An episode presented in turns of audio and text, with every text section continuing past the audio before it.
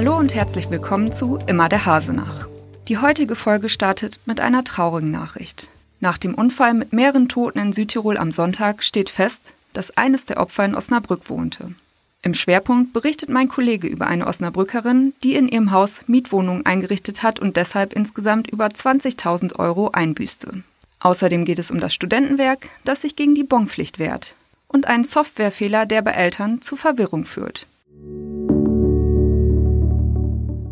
Sie hören den Podcast aus der NOZ Lokalredaktion am Mittwoch, den 8. Januar. Heute mit Johanna Dust.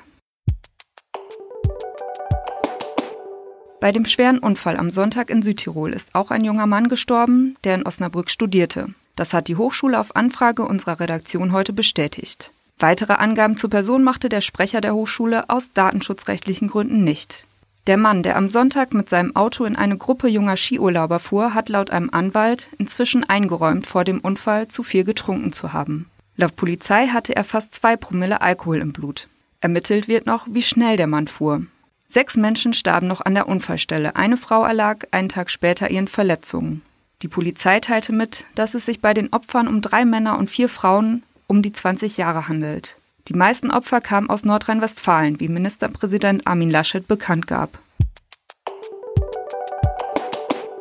Auf dem Wohnungsmarkt haben es Mieter nicht einfach. Wir hören von Bewerbern, die sich bei Besichtigungen zu Dutzenden in Wohnungen drängen. Oder von Wohnungen, die trotz großer Mängel vermietet werden. Warum aber manche potenzielle Mietwohnung vielleicht nicht genutzt wird, darüber hat mein Kollege Wilfried Hinrichs mit einem Mann aus Osnabrück gesprochen. Also du hast eine ziemlich lange Geschichte recherchiert. Kannst du vielleicht mal kurz erzählen, was da passiert ist? Also es hat sich ein Vermieter oder ich muss sagen ein ehemaliger Vermieter an uns gewandt, der einmal eine etwas andere Perspektive in die Diskussion um die Wohnungsnot hineingebracht hat, nämlich die Perspektive des Vermieters, der sein Geld nicht bekommt. Ähm, wir haben uns dann zusammengesessen, er hatte dann insgesamt sieben Aktenordner da auf dem Tisch, wo er die sieben Fälle, die er in den letzten Jahren, in den letzten zwei Jahren aufgearbeitet hat, dann dargelegt hat.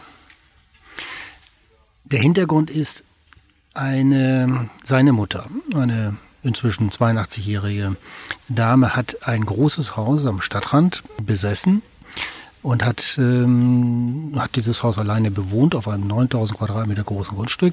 Und sie hat gesagt, ich mache aus aus diesem großen Haus mache ich viele kleine Wohnungen oder Zimmer und vermiete die einzelnen Menschen, die es eben nicht so dicke haben, die bezahlbaren Wohnraum benötigen.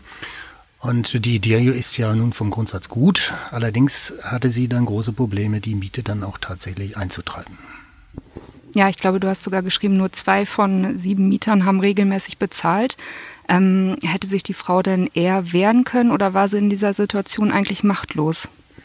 Sie war in der Situation überfordert. Ich muss sagen, ich habe mit der Frau selber nicht gesprochen, sondern mit ihrem Sohn, der seit 2017 die Dinge dann aufgearbeitet hat. Also die Frau war irgendwann überfordert damit. Sie war auch offenbar zu gutmütig, denn die Mieter äh, haben immer mit Ausflüchten dann die Miete verschoben, die Mietzahlungen verschoben. Ähm, es ging dann so weit, dass die Frau eben nicht mehr in der Lage war, sagen wir mal, in der Lage ist falsch, also äh, die Kosten, die sie hatten, hatte durch den, den Unterhalt äh, des Hauses und durch Hypothekenzahlungen und solche Dinge, ähm, die Kosten wurden also durch die Miete nicht mehr gedeckt. So, sie wollte das Haus verkaufen, sie wollte den Ballast abwerfen, sie wollte in eine Eigentumswohnung und ihr Sohn hat dann die Dinge übernommen und dann in einem sehr zermürbenden Verfahren versucht, die ausstehenden äh, Mieten einzuholen, ähm, die Mieter ähm, oder sich gütlich von den Mietern zu trennen, was alles nicht sehr einfach war. Ein Kernproblem, das er geschildert hat, ist, mh, wenn es Menschen sind, die Leistung vom Jobcenter beziehen, also Hartz-IV-Empfänger sind, ähm, ist es in einigen Fällen eben so gewesen, dass das Geld, das für Miete und äh, Heizung zur Verfügung gestellt wird, nicht an den Vermieter weitergezahlt wurde. Und in solchen Situationen ist der Vermieter der Dumme, weil er kaum Handhabe hat, an dieses Geld anzukommen. Ja, du sprichst jetzt von zermürbenden Prozessen. Ähm, was für einen Eindruck hat denn der Sohn auf dich gemacht? Hat die Familie inzwischen mit der ganzen Geschichte abgeschlossen oder wird sie das noch eine lange Zeit beschäftigen? Also der Sohn hat damit abgeschlossen, die Mutter lebt äh, zufrieden in einer Eigentumswohnung und ist froh, dass sie mit diesem Thema nichts mehr zu tun hat. Ähm, ein großes Aufatmen habe ich da empfunden. aber auch eine leise Verbitterung, weil immer noch so gefühlt 17.000 Euro an Mieten äh, ausstehen, die wahrscheinlich auch nie eingetrieben werden können, weil die, die eben nicht gezahlt haben, von äh, staatlicher Hilfe leben und ähm, der Vermieter keine Aussicht hat, zumindest im Moment nicht, dieses Geld über einen Titel über Gerichtsvollzieher einzutreiben. Ich habe auch mit Haus und Grund gesprochen. Wie kann ein Vermieter in so einer Situation damit umgehen? Haus und Grund rät dazu, mit den Vermietern, mit den, mit den Mietern eine Vereinbarung zu treffen, dass die Leistungen vom Jobcenter direkt an den Vermieter gezahlt werden. Das kann man so machen. In etwa ein Drittel aller Fälle beim Jobcenter Osnabrück wird das so gehandhabt. Allerdings setzt das das Einverständnis des Mieters voraus, also des Leistungsempfängers, und der kann dieses Einverständnis jederzeit wieder rückgängig machen. Es ist so, dass das Jobcenter die Miete an den Leistungsempfänger zahlt und der zahlt es weiter an den Vermieter. Das, der Hintergedanke ist, auch wenn ich Leistungsbezieher bin, soll ich mein Leben selber managen. Das ist ja ein guter Ansatz, das ist auch ein Stück Menschenwürde. Allerdings wissen wir aus der Erfahrung, dass es nicht immer so funktioniert.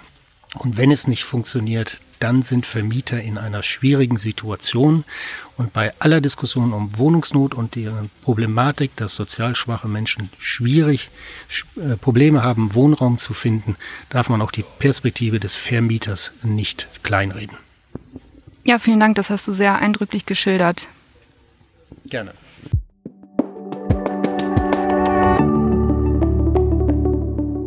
Ein Softwarefehler führt derzeit zu Verwirrung bei Osnabrücker Eltern. Wer Kinder online für eine Kindertagesstätte angemeldet und bereits eine Absage erhalten hat, muss sich demnach keine Sorgen machen. Die Absagen, die fälschlicherweise verschickt wurden, sollen sich auf das laufende Kindergartenjahr beziehen. Die Stadt weist darauf hin, dass Absagen für das Kindergartenjahr 2020 erst ab dem 9. März verschickt werden. Seit dem Jahreswechsel gilt die Bonpflicht. Das hat bereits für viel Ärger und auch schon für kuriose Meldungen gesorgt. Das Osnabrücker Studentenwerk hat im Dezember einen Antrag auf Befreiung von der Pflicht gestellt. Als Grund gibt das Studentenwerk an, dass die Kunden überwiegend Studenten sind, die in den Mensen von der Steuerpflicht befreit sind.